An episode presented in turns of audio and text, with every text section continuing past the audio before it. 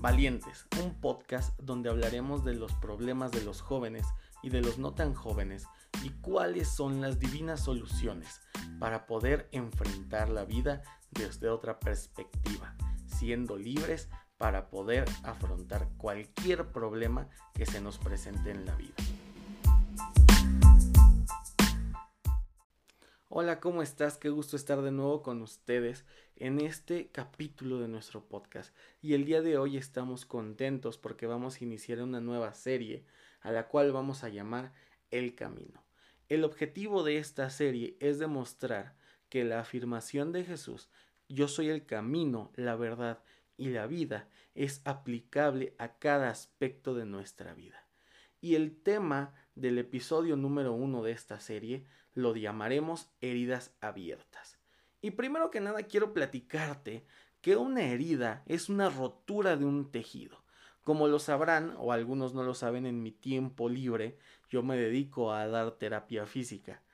Y las heridas es una situación con la que nos enfrentamos constantemente y que nos limitan nuestra manera de trabajar y nuestra manera de poder tratar ciertas áreas.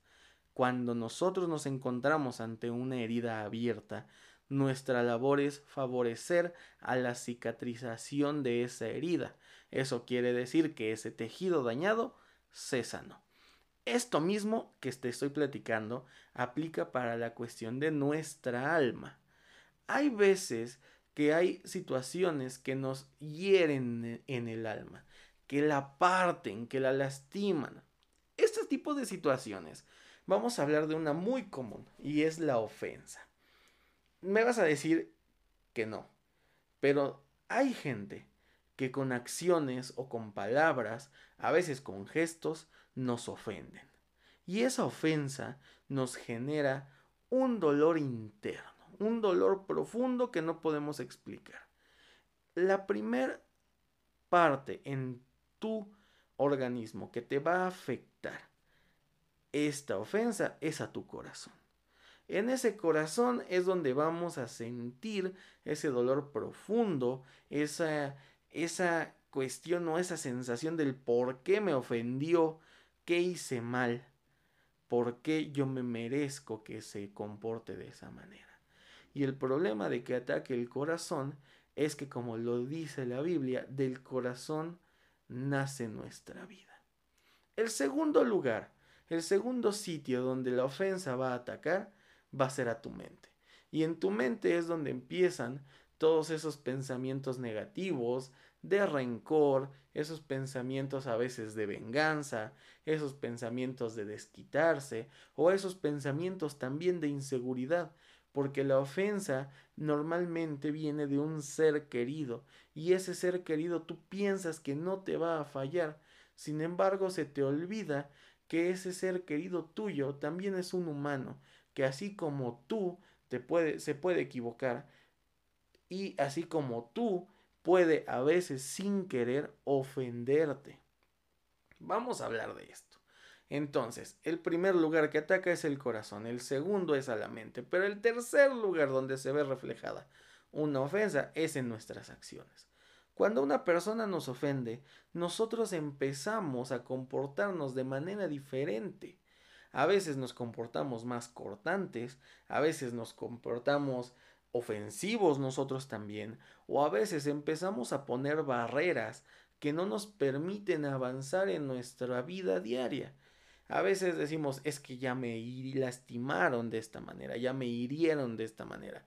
Y entonces empezamos a desconfiar de personas que incluso ni siquiera nos han hecho nada. Y hay acciones que nos van a llevar a pensar que nos pueden lastimar de la misma manera que en el pasado ya lo hicieron. Es una verdadera problemática porque estas ofensas nos pueden acarrear problemas por el resto de nuestra vida si no entendemos cómo sanar esta herida.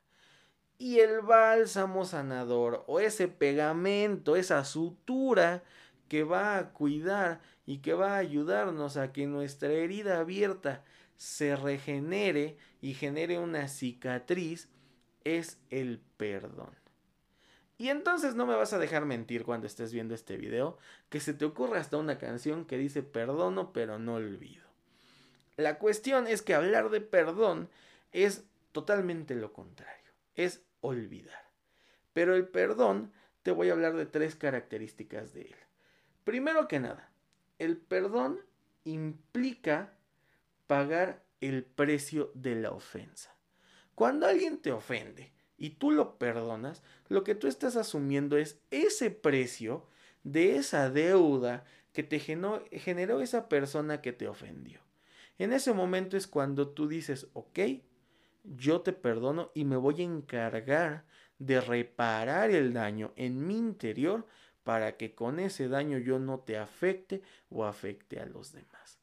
Y claro, este gran ejemplo, y como te lo dije desde un principio, son divinas soluciones, lo podemos ver en Isaías 53.5.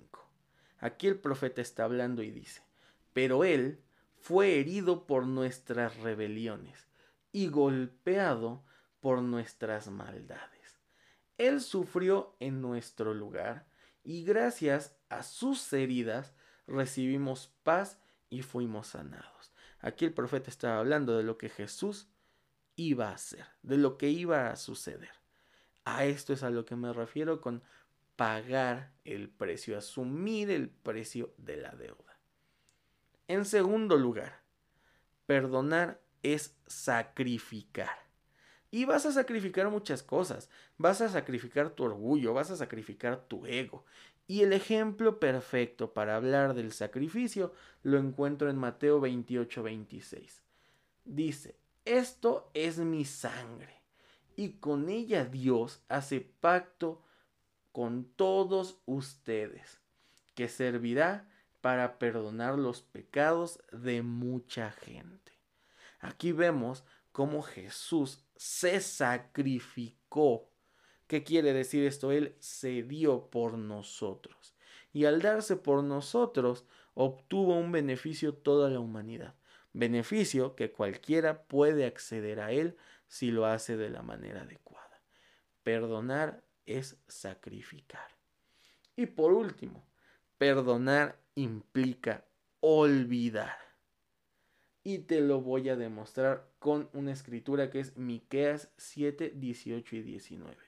Aquí está hablando. ¿Dónde hay otro Dios como tú que perdona la culpa del remanente y pasa por alto los pecados de su preciado pueblo? No seguirás enojado con tu pueblo para siempre, porque tú te deleitas en mostrar tu amor inagotable volverás a tener compasión de nosotros. Aplastarás nuestros pecados bajo tus pies y los arrojarás a las profundidades del océano. Cuando existe un perdón verdadero, también existe un olvido.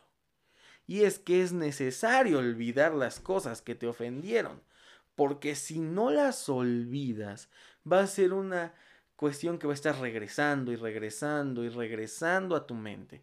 Y cuando tengas un problema o una situación que te acerque a ese punto donde tú recuerdes que con una situación similar te hicieron daño, va a volver a sangrar esa herida y esa infección se va a potencializar en ti. Otra vez a tu corazón, a tu mente y a tus acciones.